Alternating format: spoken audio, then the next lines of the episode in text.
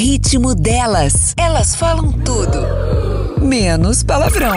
Ritmo delas. Começando mais um ritmo delas aqui na 94 FM e hoje chegamos ao nosso programa número 30. Eu sou Maria José Menezes e estou com Marina Iris e Ellen Espanholo. E aí, meninas? Como vão vocês? Voltamos, felizes da vida, continuamos na quarentena, essa semana mais animadinha. Contagem regressiva, né? e aí, gente, e aí, Brasil? Voltamos, né? Continuamos na quarentena. Eu acho que a gente já está se acostumando com esse clima de quarentena. É. Por isso que a gente está mais tranquila. Acho que o pessoal está começando, a gente está começando a lidar melhor, sabe, em trabalhar de casa, porque tudo era novidade, né? Agora já não é mais. Então a gente já consegue, eu acho que assimilar nosso tempo, o que a gente precisa fazer do trabalho, o que precisa fazer de casa. Eu acho que por isso tá ficando um pouco mais tranquilo, assim, sabe? Eu acho é, que aquele desespero, a euforia passou um pouco. Vamos saber o que, que a nossa convidada pensa disso. Seja bem-vinda, Joaciara Marcélia Moraes Alves de Araújo. A Jo! E eu gostaria de agradecer imensamente essa, essa oportunidade né, que vocês estão me propiciando nesse programa número 30. Olha que significativo, né?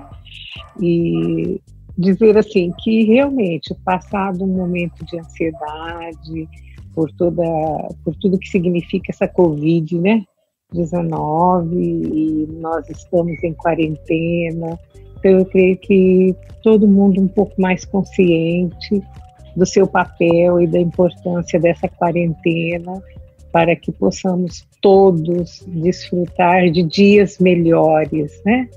E que isso seja breve, mas depende realmente da nossa quarentena. Exatamente. Ô, Jô, mas eu quero que você se apresente, por favor. Bom, a Joaciara Marcelli é uma pessoa comum, tá certo? E que encontrou aqui em Bauru uma oportunidade sem par de desenvolver um, um trabalho maravilhoso. E estando nesse mês de maio, a gente sente que esse trabalho é, recebe esse reflexo, porque maio é o mês da adoção e nós fundamos em Bauru uma ONG que trabalha com grupo de apoio à adoção e também trabalha com todas as vertentes que a adoção pode gerar e trazer. Então, dia 5, inclusive, de maio, é o Dia né, Nacional da Adoção. Então, também sou grata de estar aqui com vocês nesse momento assim tão tão diferente, especial. Eu sou cientista social, sou psicopedagoga e também tenho especialização na área das deficiências mentais. Também sou professora de formação e professora especializada, porque na área da agora são deficiências intelectuais. No nosso tempo era chamado de deficiências mentais. Então eu tenho essa especialização também a nível médio e a nível superior. E gosto, sempre estou envolvida com as pessoas, com famílias, com mulheres, com crianças, com adolescentes. Então, esse sempre foi assim é, o caminho que eu sempre fiz na minha, na minha existência. Sou muito feliz por isso. Já conheci muitas pessoas na nossa jornada de vida. Já eu vim do sul do país para cá, né? Nos estabelecemos aqui em Bauru. Então, por esse Brasil afora, a gente tem bastante amigos que se tornam famílias que a gente vai fazendo justamente pelo tipo de trabalho que sempre desenvolvi. Tive a oportunidade de, como especializada, uh, fundar o MAPAI, fazer muitas salas especiais para crianças, né? e sempre trabalhando dentro desta, dentro desta área de construção, eu digo, certo? No, no propósito de sempre edificar-me e também sempre edificar o, o, ser humano à minha frente, o meu próximo. Ô, Jô, então, é, esse programa, ele é justamente o programa que antecede o Dia das Mães, né? Então, assim, a sua participação é muito importante para a gente. E você trabalha com uma entidade que cuida de adoção, né? Eu gostaria que você falasse um pouco sobre isso em Bauru. Como é que está essa situação em Bauru da adoção? É muito grande a procura? Olha, Bauru é uma cidade que nós sentimos quantas pessoas aqui têm um bom coração e o quanto as pessoas aqui se preocupam com o objetivo primordial nosso, que é ver toda criança e um adolescente crescendo em família, né? Se desenvolvendo em família. Então nós temos muitas pessoas que procuram sim é, pelo processo de adoção, que são os pretendentes, nós temos um bom número. E sempre, por incrível que pareça, Maria José e meninas, quem aparece em primeiro lugar interessante, querendo saber, são as mulheres. Né? Então a gente observa que esse sentido da maternidade está muito presente é, aqui dentro da nossa sociedade. Então, nós temos vários casais que, ao longo desses sete anos que estamos à frente desse, coordenando esses trabalhos aqui, nós temos inúmeros casais que adotaram, nós temos é, jovem solteira que se tornou mãe, nós temos assim vários casais. Então isso para nós é muito confortante, porque nós observamos que as nossas crianças estão tendo oportunidade de nesse mês de maio tem várias delas terão a oportunidade de chamar uma mulher de mãe. Então, é muito importante esse vínculo, desenvolver esse laço, é importantíssimo na vida das crianças. Mas existe mais crianças que necessitam ainda de uma mãe, de uma família. Jo, eu queria fazer uma pergunta para você. É, a gente vê a dificuldade, o quão é difícil a gente é, um processo de adoção né? O quão burocrático é um processo de adoção. Eu queria entender um pouquinho, eu li um pouco sobre vocês, sobre a Flor de Lis, sobre o seu trabalho. Aliás, gostaria de ressaltar que hoje em dia é, a gente fa tá falando tanto da gente sair dessa, dessa pandemia mais evoluídos, mas essa questão de solidariedade, pensar no próximo, e você já faz esse trabalho há muitos anos. E assim, a gente ainda tá, eu acho que a sociedade ainda tá engatinhando nessa questão de solidariedade, sobre pensar no outro, porque você você faz um trabalho que você pensa no outro totalmente. Você pensa na felicidade da família, da mãe ter um filho, que às vezes não consegue ter filho, enfim. Você consegue constituir uma família assim, praticamente do zero.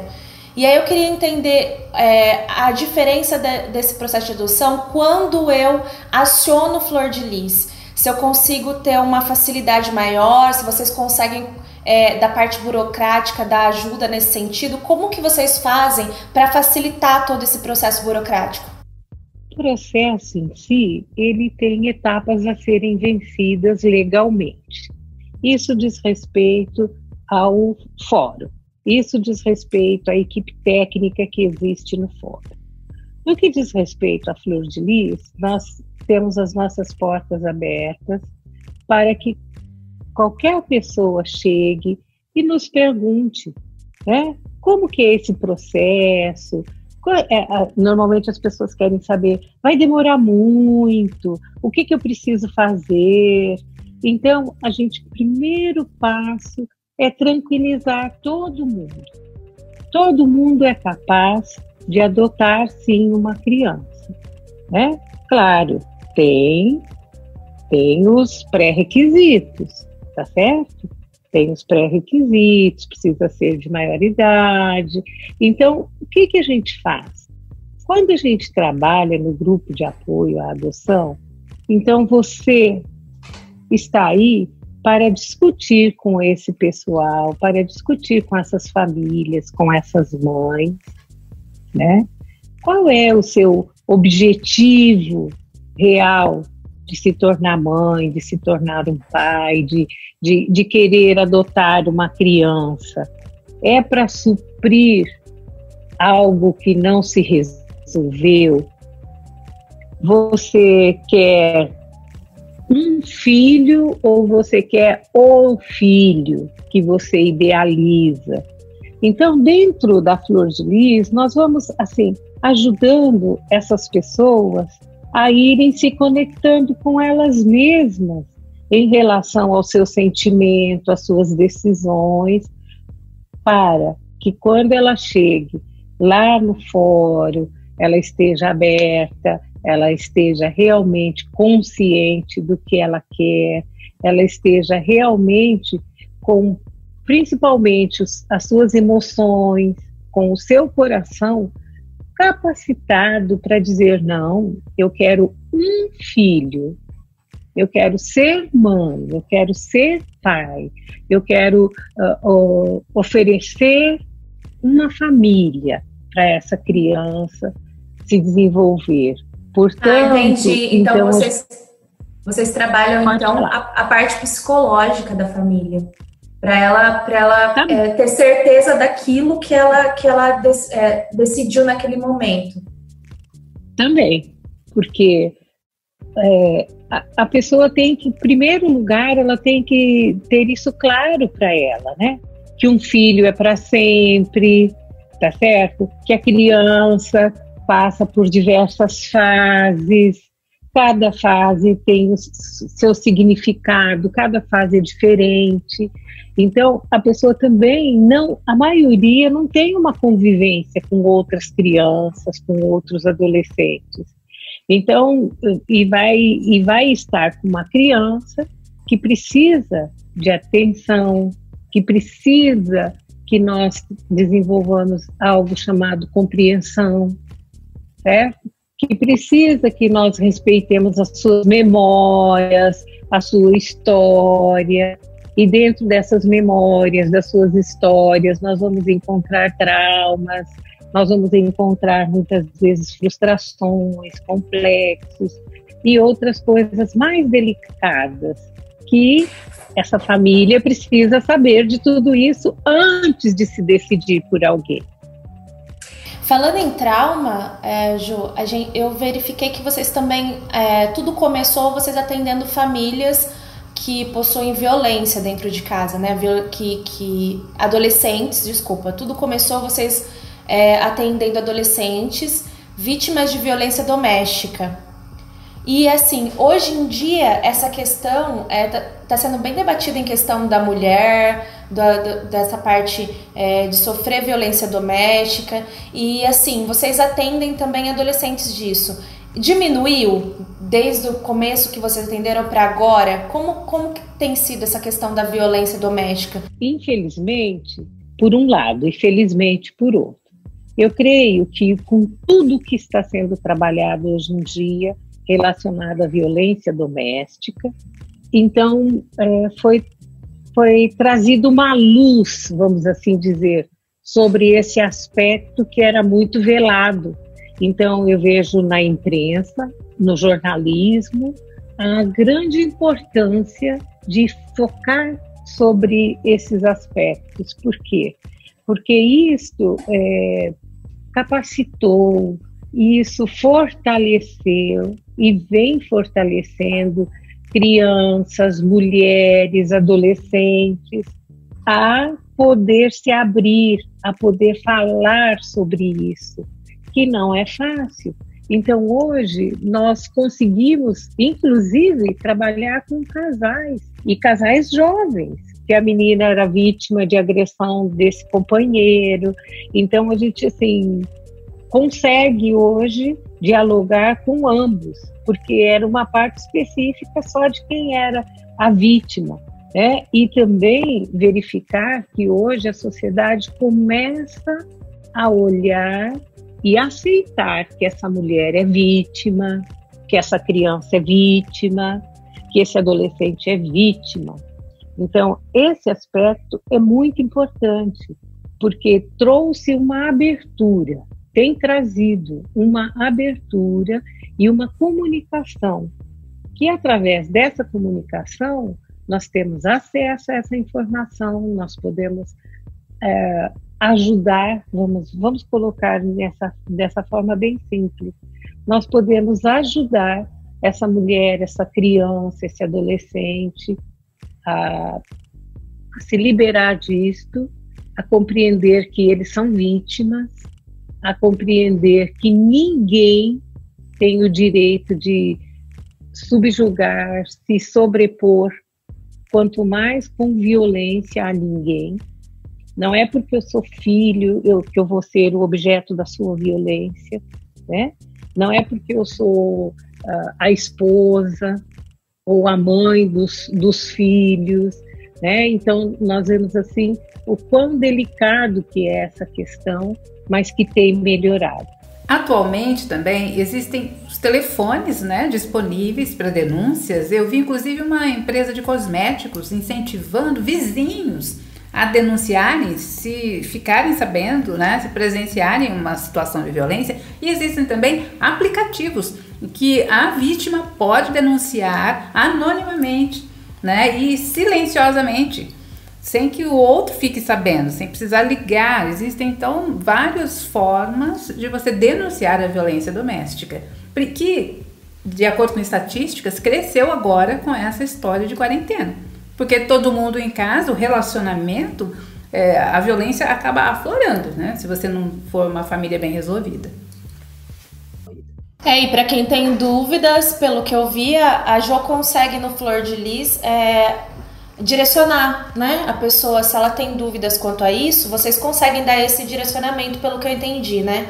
Porque às vezes a pessoa tem medo ou, ou tá em dúvida. Porque assim, eu acredito que muitas das pessoas que sofrem com a violência doméstica, tanto adolescentes quanto mulheres, enfim, maridos, enfim, todo mundo que sofre esse tipo de agressão, muitas vezes no começo ou não sabe que, tá, que é, né? Muita gente não entende o que, é violência doméstica, muita gente não sabe que aquilo passou do ponto e realmente aquilo é considerado uma violência doméstica. Então, assim, quem não, não é, quiser, né, Maria, usar esses canais para fazer denúncia, pode procurar a Flor de Lis, que eles te ajudam também, eles dão é, é esse é, acompanhamento, né, Jô?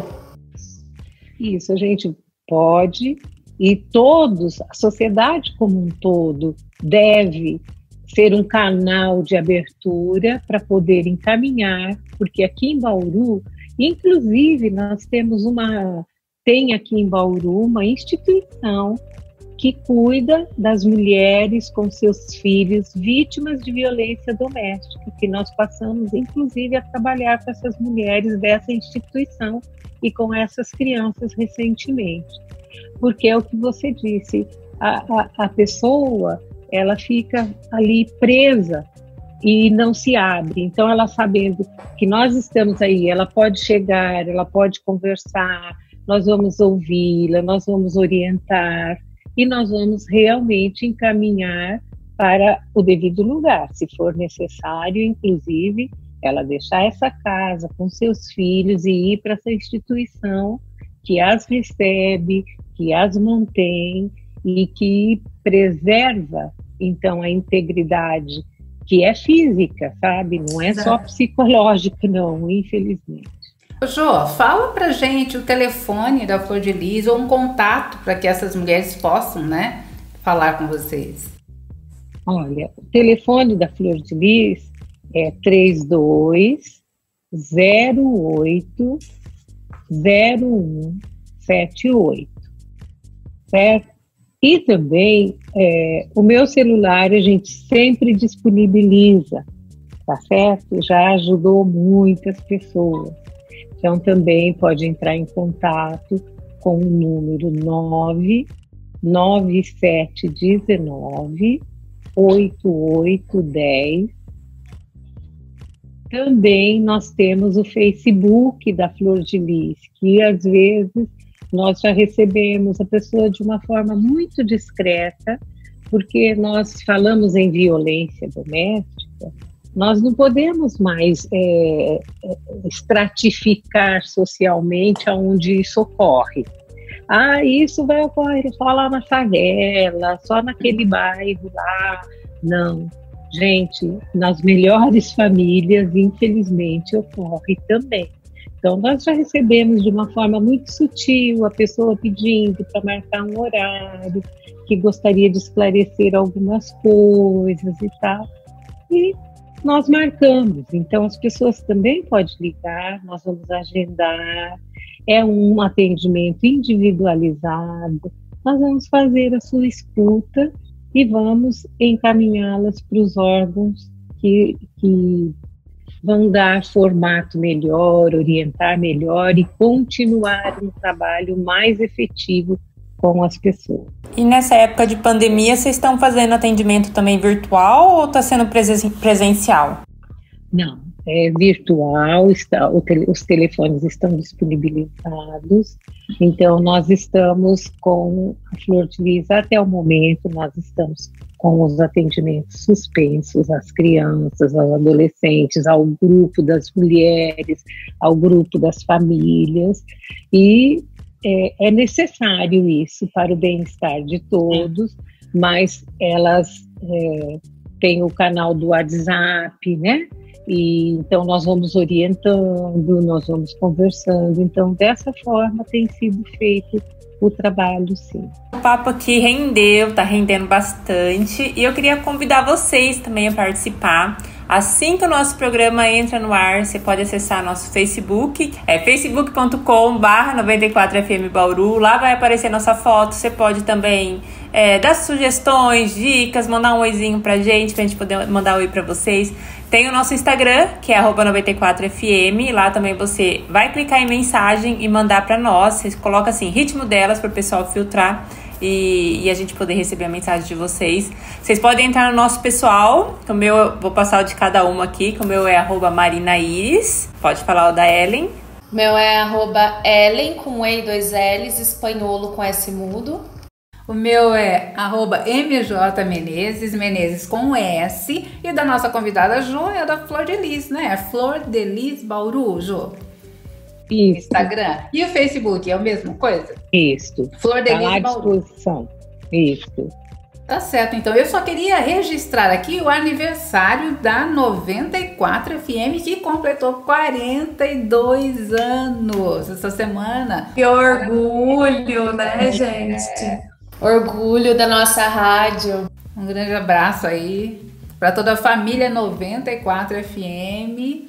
42 anos. Eu, como jornalista, é, tive o privilégio de estar 20 anos nesta rádio, no departamento de jornalismo. Olha que coisa mais legal também né? Então, nossa parabéns para a família, né? Todo mundo e para todo mundo, porque e todos ouvintes, os funcionários né? que fazem isso acontecer e os nossos ouvintes que também fazem a rádio ser um sucesso que é. Com certeza. Então, é, parabéns então a 94 ao programa né, essa iniciativa de mulheres, eu acho fantástico, é um espaço tão necessário e útil para todas nós né? Vocês fazem é, um programa inovador e a rádio também, a família está de parabéns. E você também, Maria José, por ser essa pessoa, né, à frente do tempo. Exato. Ô, gente, e uma coisa que eu queria falar sobre adoção ainda, eu estava assistindo uma entrevista com aquela atriz, a Giovanna Eubank, que fala Eubank, não sei a pronúncia do nome exato dela, mas ela tem duas crianças, ela adotou duas crianças. E uma coisa que eu achei interessante que ela disse é que as pessoas às vezes pensam em adoção como caridade. E ela disse: não, adoção não é caridade, adoção é maternidade. Quando você adota, você se torna mãe. Então você não está fazendo uma caridade, você está se tornando mãe. É como se fosse um parto. E eu achei muito interessante essa observação dela, porque as pessoas pensam: ah, eu vou adotar uma criança, coitadinha. Não. Você está se tornando mãe, é uma decisão sua. Por isso que precisa, como a própria Ju falou, dessa maturidade. Você saber que você quer um filho. Exatamente. E outra coisa, eu acho que a pessoa que a gente fala sobre, ah, tá fazendo caridade, não, não é isso. Mas eu acredito que a pessoa tem que estar tá evoluída espiritualmente, mentalmente, né, para poder adotar uma criança, porque assim, você pode trabalhar, talvez, o pós. Eu vi que também a Flor de Lis faz o acompanhamento do pós-adoção. Porque pode acontecer lá no futuro a criança negar o pai e mãe que ele que adotou. Isso é, é uma possibilidade. E assim, se você não estiver bem consigo mesmo, espiritualmente, mentalmente, que é uma coisa que eles ajudam muito, é impossível você adotar uma criança, porque além do, do, né, do dia a dia de pai e mãe, que às vezes você não está acostumado, para quem adotou, né, não tem filho, é, tem o pós, que é toda aquela questão da maternidade real mesmo. Eu acho que tem que ter realmente uma maturidade, né, um, um, a pessoa estar tá centrada naquilo que ela quer realmente, no que ela, no que ela deseja. E eu acho sensacional, tá? Eu já pensei nessa possibilidade, já vou abrir para vocês aqui. Já conversei sobre isso, eu acho um, um, é, eu acho uma coisa tão grandiosa, eu não sei explicar para vocês. Eu, não, eu nunca tive aquele negócio de. E aí vem o negócio da maternidade. Eu nunca tive aquele negócio assim de, de mãe, de, de ficar grávida, sabe? De, da concepção do filho. Mas eu já tive vontade de adotar. Já pensei sobre isso, já conversei sobre isso. E eu acho assim: você tem que estar muito bem consigo mesma para adotar uma criança. E eu acredito que essa questão do pós é uma questão também considerável, né, Jô? Porque acontece, as pessoas é, pensam, ah, tem todo aquele processo burocrático, é, é demorado, tal, tal, tal, mas tem o pós também. E vocês fazem esse acompanhamento, né? Isso, e nesse pós, isso que você fala dessa maturidade, desse sentir, porque isso nasceu no seu interior. Então você vê, isso é a maternidade. Não tem diferença. Isso é a maternidade, é o sentimento, né? E você vê, é, esse pós é importantíssimo. Por quê? Porque é igual, gente. Você concebeu, você teve bebê, nasceu, você tem um período de adaptação para viver com essa criança. Porque uma coisa é quando estava você gestante. E a gestação desse filho do coração dá no mesmo. Você sentiu, você, você pensou, você elaborou, você decidiu, e aí está acontecendo. Mas a convivência e a vivência faz parte do período de adaptação que vocês vão passar juntos. Né? Vão se entender, vão se conhecer, vão nascer vários diálogos, vão o filho vai pôr você em teste, para ver eles me amam mesmo, eles me querem de verdade. É uma né? construção, né? né? É uma construção é. do afeto como um todo, né? Constante. E nesse, e nesse inteirinho, a vinculação vai acontecendo também, né? À medida que o tempo vai passando, vai acontecendo. E por outro lado, a gente vê assim, é, nós não temos que criar problemas em cima de situação alguma muito pelo contrário. Em tudo nós temos que acreditar que há soluções, em tudo e para tudo. E essa criança, esse período de adaptação, é aí que vai ser fortalecida essa convivência e essa maternagem. É muito importante, uh, quer dizer, não que seja menos importante a presença do, do pai, mas a, essa afetividade materna é, é o acolher inicial para uma criança, né? É o acolher, assim como tem um pai, é um pai, é um rapaz solteiro, tudo, mas ele também vai exercitar esse acolhimento. Então, esse acolhimento é, é parte fundamental dessa adaptação, porque quando eu acolho, eu quero saber, é, eu quero compreender o que, que está acontecendo. Eu tenho um espaço para que o outro se expresse. E o outro vai se expressar da sua forma. E o tempo e a adaptação vai trazê-los para nós, para nossa maneira, para nossa forma, para essa família. Então há um, também uma troca, né? que é muito sadio, que é muito salutar e que todos precisamos.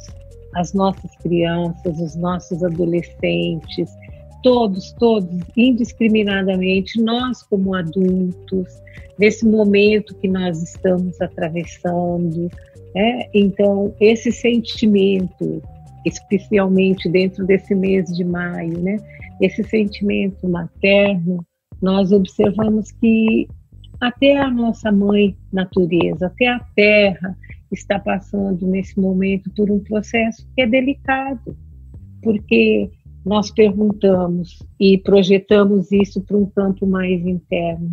Será que a terra queria receber tantos filhos que precisa de uma retroescavadora para abrir esses espaços, para colocar ali Quantas mães chorando a perda de seus filhos, quantos filhos chorando a perda das suas mães.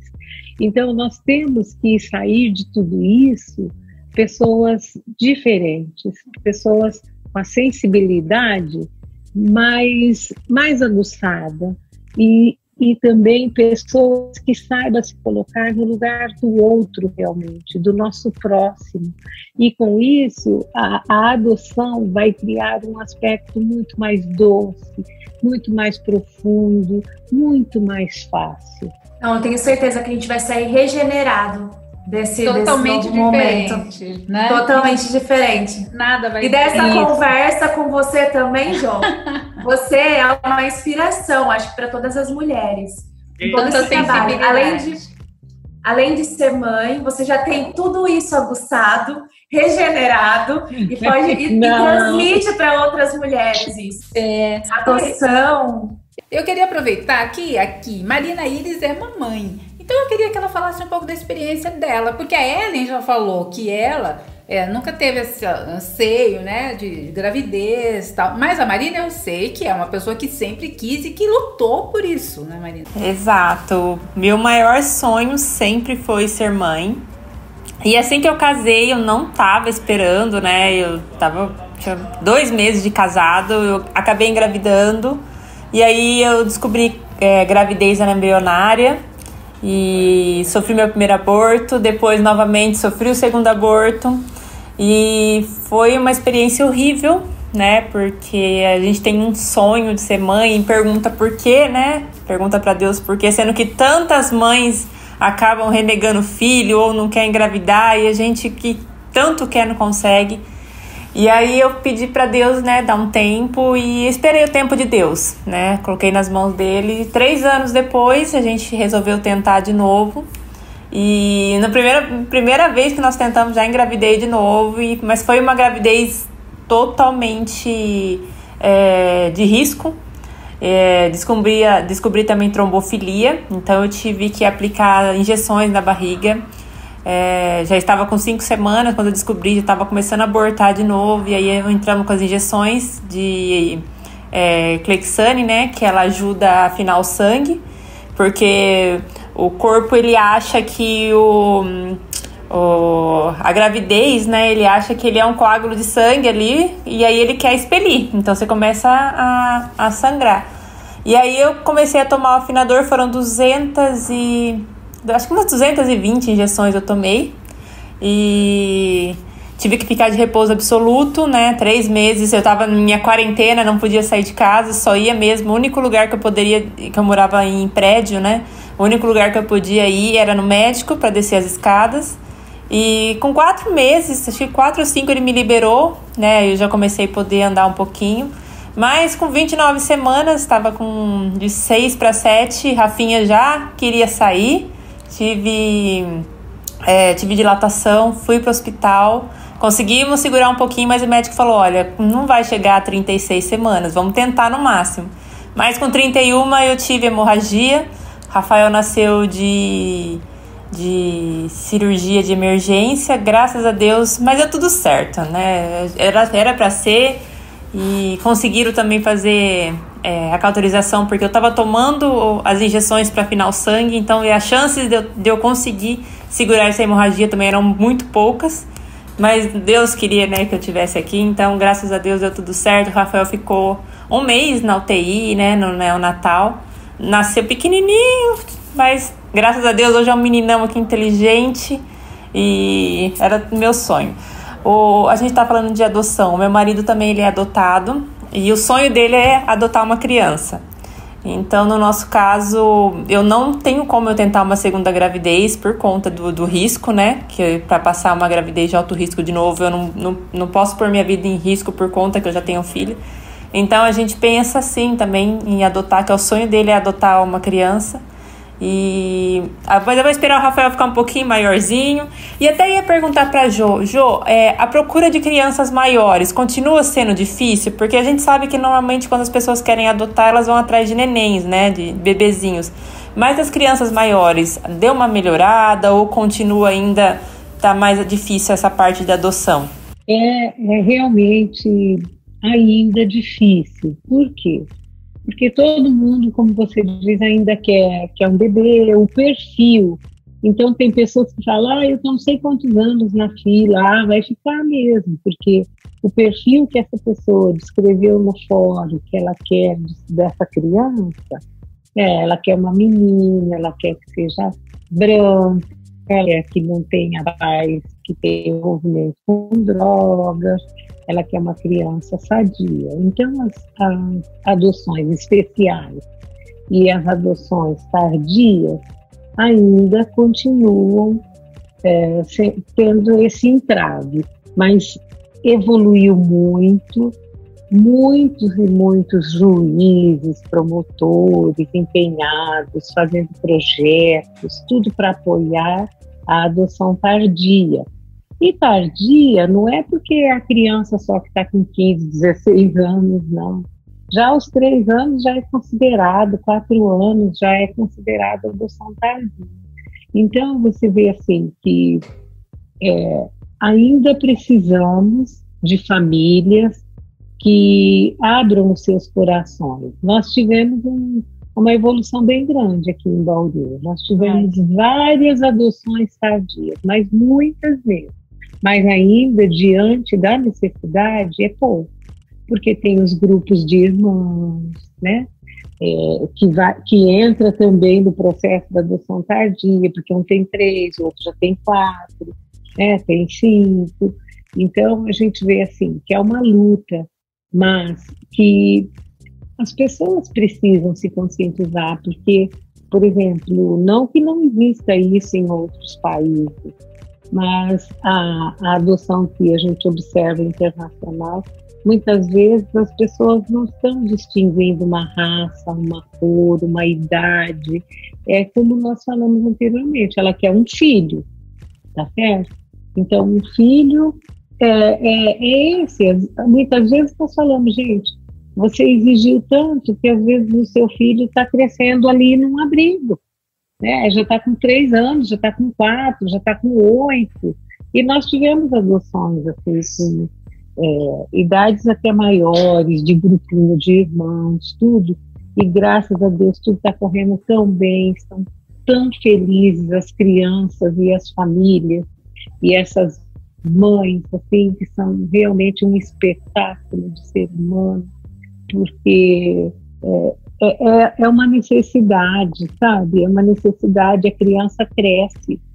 E mesmo o bebê que você adotou, nós já tivemos casos de devolução. A pessoa adotou a criança, tinha é, um aninho, tinha menos de um ano. E aí na adolescência, porque a adolescência é adolescência, a pessoa aí queria devolver essa criança.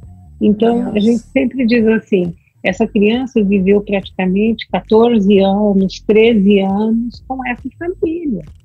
Então, não tem a ver com o seu processo anterior. Né? Então, a gente vê assim que a adaptação é fundamental, a compreensão que nós, nós não nascemos grandes. Né? Nós, um dia nós somos crianças e as nossas travessuras, a nossa adolescência, esse período de reconhecer, reconhecer-se diferente. Então, uh, muitas vezes as pessoas negam as nossas crianças que estão nas instituições esperando a sua família, é, negam esse direito a elas. E eu, é, recentemente, porque no grupo mesmo de apoio é, estadual e nacional, foi falado de uma série que chama N com E. É, só tem, só tem é, três partes gravadas e fala de um, de um processo de adoção de uma criança que vai passando e vai crescendo, certo? É muito bonito você observar quando ela chegou na sua família e as mudanças que isso provoca. Então, a adoção tardia, a gente luta muito aqui em Bauru, a gente fala bastante, fala para os casais. Então, a gente já teve casal, sim, que mudou seu perfil. Certo? Nós tivemos é, casal que adotou uma criança, depois foi e adotou outro maior, mais velho. Então, a gente fica assim, bastante feliz com isso. E eles estão felizes. Então, você que já é mãe, que já tem o seu pequenininho e que pretende adotar, então nós sempre pedimos. Pensa é, um pouquinho. Não, é. Eu quero, assim, como eu já passei a, a, fase né, da mãe de neném, então eu vi todo o trabalho que eu passei, porque o Rafael, por ser uma criança prematura, então ele teve toda a parte de refluxo, toda a parte de tratamento de sorrir pela prematuridade. Eu falei, queria essa parte, não. Eu já queria uma criança mais madurinha, da idade dele, que pudesse brincar, porque eu sei que ser filho único também é complicado, né? E ele sente falta. Eu sei que se ele tivesse um irmão, o desenvolvimento dele seria muito mais rápido, né? Porque, querendo ou não, não tem primos, não tem ninguém. Na minha família só tem eu que tenho, que tenho filho. Então, ter um contato, ter um irmão, eu quero muito, muito. É um sonho meu e do Paulo que, com certeza, se Deus quiser, a gente vai conseguir realizar. E eu acho que isso que é importante, é o sonho seu e do Paulo, não é o sonho do Paulo, não é verdade? Porque eu acho que isso é uma coisa que os dois têm que sonhar juntos, porque senão não funciona. Sim, o casal tem que sonhar junto. Tem que, ai, olha, eu vou adotar por causa dela. Nós já ouvimos isso. E o que, que nós fizemos? Nós fomos fazendo mais encontros com esse casal até eles observarem. É, nós não pode existir para ele ou para ela. Tem que existir é para nós, é nosso, é nossa família. Os dois sentiram. Então, isso é muito, além de bonito, é super, hiper importante nessa decisão, porque envolve vidas, não é verdade? Envolve vidas e é para sempre.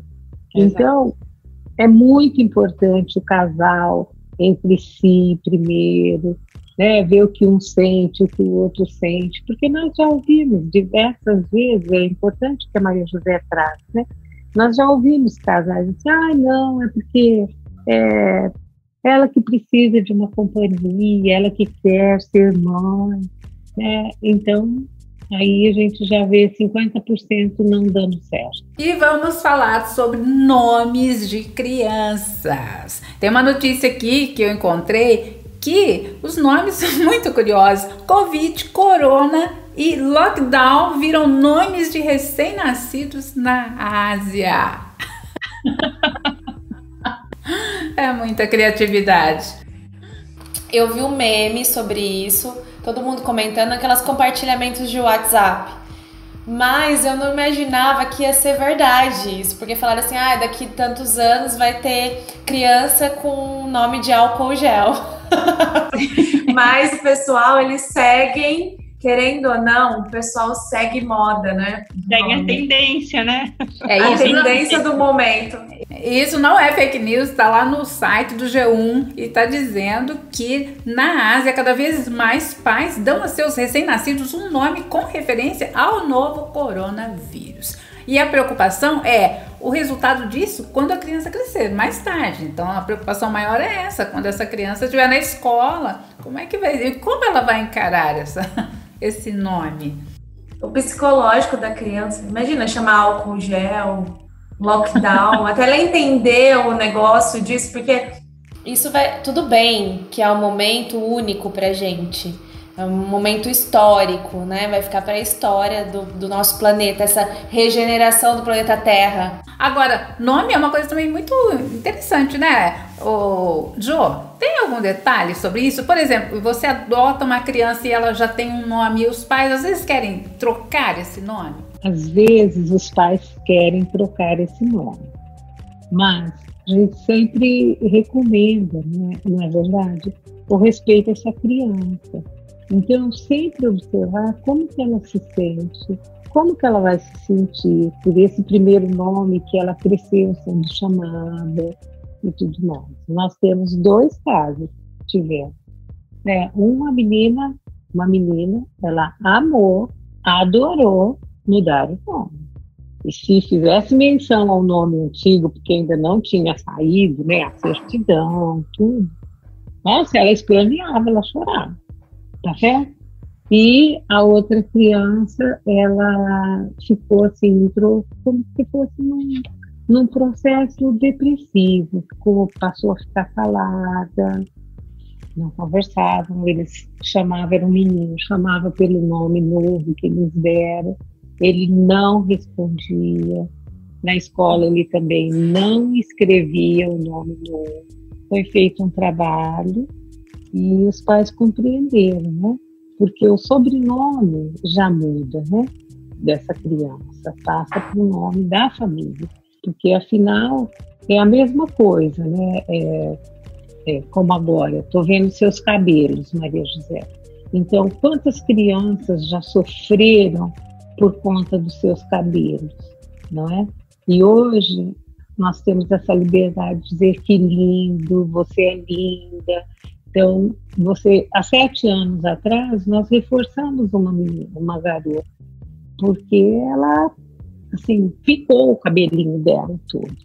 Porque a mãe achava, a mãe que adotou achava lindo o cabelo, ela é negra, o cabelo dela. E ela mesmo não aceitava, porque ela queria ter o cabelo igual da mãe dela. Então, teve que cortar o cabelinho assim, igual de um menininho curtinho. E a mesma coisa isso é um cabelo. Agora projeta um nome que você aprendeu a gostar, que você ama, que você se sente bem com as pessoas te chamando por aquele nome. E aí não, agora, a partir de agora, você não é mais é, Pedro, a partir de agora você vai virar o João.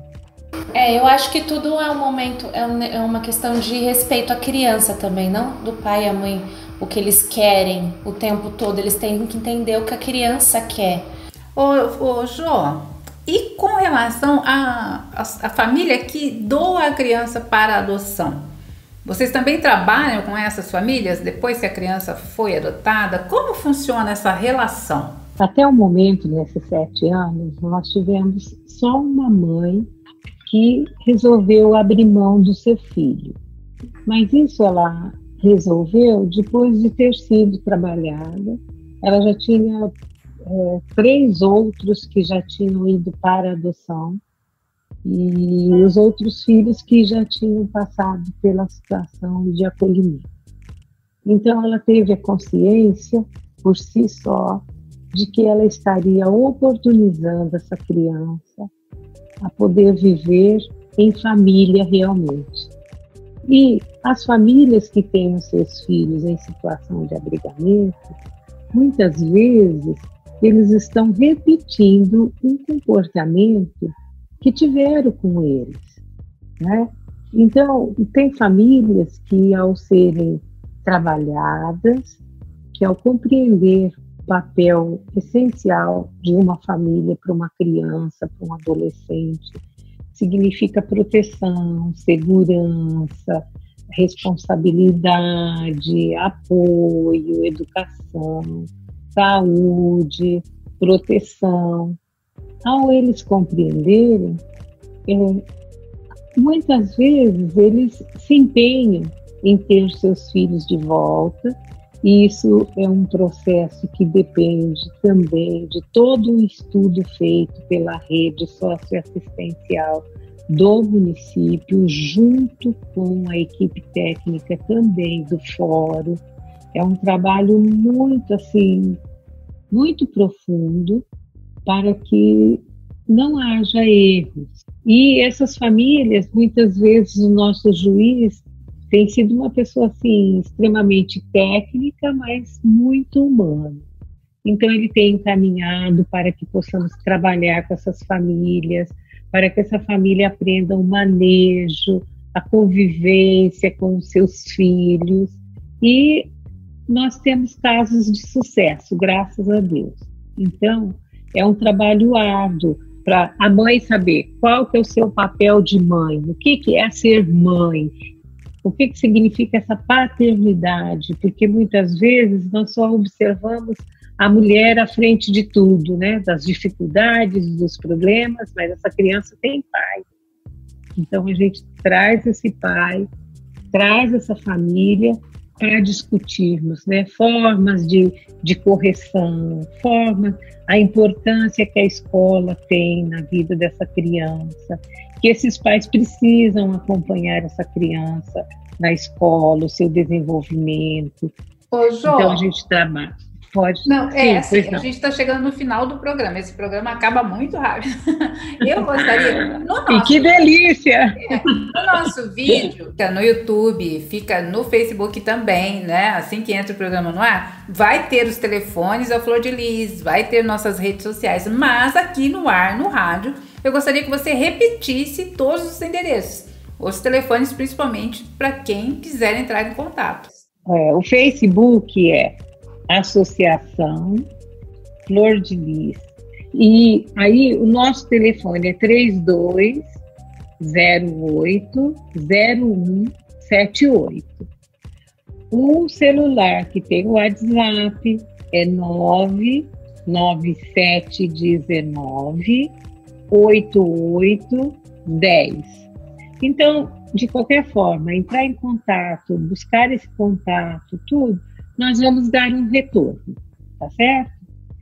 Nós vamos dar um retorno e, de toda forma, já somos agradecidos, porque a Flor de Lis tem suas portas abertas por conta da nossa sociedade civil, que nos apoia de todas as maneiras, com as suas doações e com as suas doações até. É, não só nesse sentido, mas nós atendemos as crianças, as famílias, a gente oferece lanche. Esse lanche tudo é fruto de doação, desde o aluguel da sede, tudo, tudo, tudo. Então nós temos um, uma sociedade civil bem atuante junto a nós. Por isso que nós estamos com aquelas portas abertas e trabalhando até os dias de hoje. E graças a pessoas como vocês que abrem esse espaço, que nos dão essa oportunidade, com toda essa seriedade que vocês estão aí nos ajudando a divulgar essa cultura pela adoção tão necessária, tão precisada e tão urgente para Bauru, para São Paulo, para esse Brasil todo. Esse mês também, depois eu vou passar para vocês, porque eu assim não tenho decor é, nós vamos ter um evento que é o ENAPA, que é o Encontro Nacional dos Grupos de Apoio à Adoção. Esse ano vai ser todo online, porque não tem como nós nos é, estarmos fisicamente. Então já foi lançado. Jô, muito obrigada pela sua participação. Parabéns pelo Dia das Mães, parabéns para todas as mães. O ritmo delas volta no próximo sábado, mas a Ellen tem uma mensagem especial para o Dia das Mães. A gente não podia encerrar assim. Ellen, Marina Iris, por favor. Então, eu queria falar, né, para minha mãe e para todas as mães, porque assim, eu tenho um exemplo de uma mulher guerreira, determinada, trabalhadora, uma mulher sensacional dentro de casa. E eu falo sempre que minha mãe me inspira. Eu fico emocionada só de falar da minha mãe, mas minha mãe é uma pessoa sensacional. Me inspirou a ser quem eu sou. E eu queria falar que assim, amor de mãe não tem igual, né? E mandar um parabéns para todas as mães do Dia das Mães, para todas vocês, para Jo, para Marina e para as mulheres que inspiram nosso planeta, porque amor de mãe é, é uma coisa tão assim. A mãe sempre pensa no outro primeiro, que é uma coisa que a gente precisa viver isso, né? Não só na mulher, mas no homem, em todas as pessoas, ainda mais nesse momento que a gente está vivendo, né? Pensar no outro, ter amor, ter respeito e solidariedade. Eu também queria mandar um beijo, ó. Fala oi lá. Ai, que lindo! mandar um beijo. Muito lindo. Ser mãe ainda é, não tem o que falar. É um amor para fora do peito. É uma coisa assim que é a maior realização de uma mulher. E eu quero desejar um feliz Dia das Mães para todos vocês. Para quem é mãe de dog, como a Pete também, para quem é mãe de animalzinho, é mãe ainda. Tchau, gente. Até sábado que vem. Feliz Dia das Mães para todo mundo. Jo, obrigada, Jo. Não, eu que agradeço. E tudo de bom para todas as mães, felicidade mesmo. É um beijão no coração de cada mãe e, claro, de, desses filhos especiais, porque tem mães especiais. Um beijo, muito obrigado pela oportunidade. Feliz Dia das Mães. Ah, Feliz Dia das Mães, Marina. Beijo. Tchau, Marina. As mulheres arrasam, não é mesmo? O ritmo delas chegou com tudo. Ritmo delas. Elas falam tudo, menos palavrão.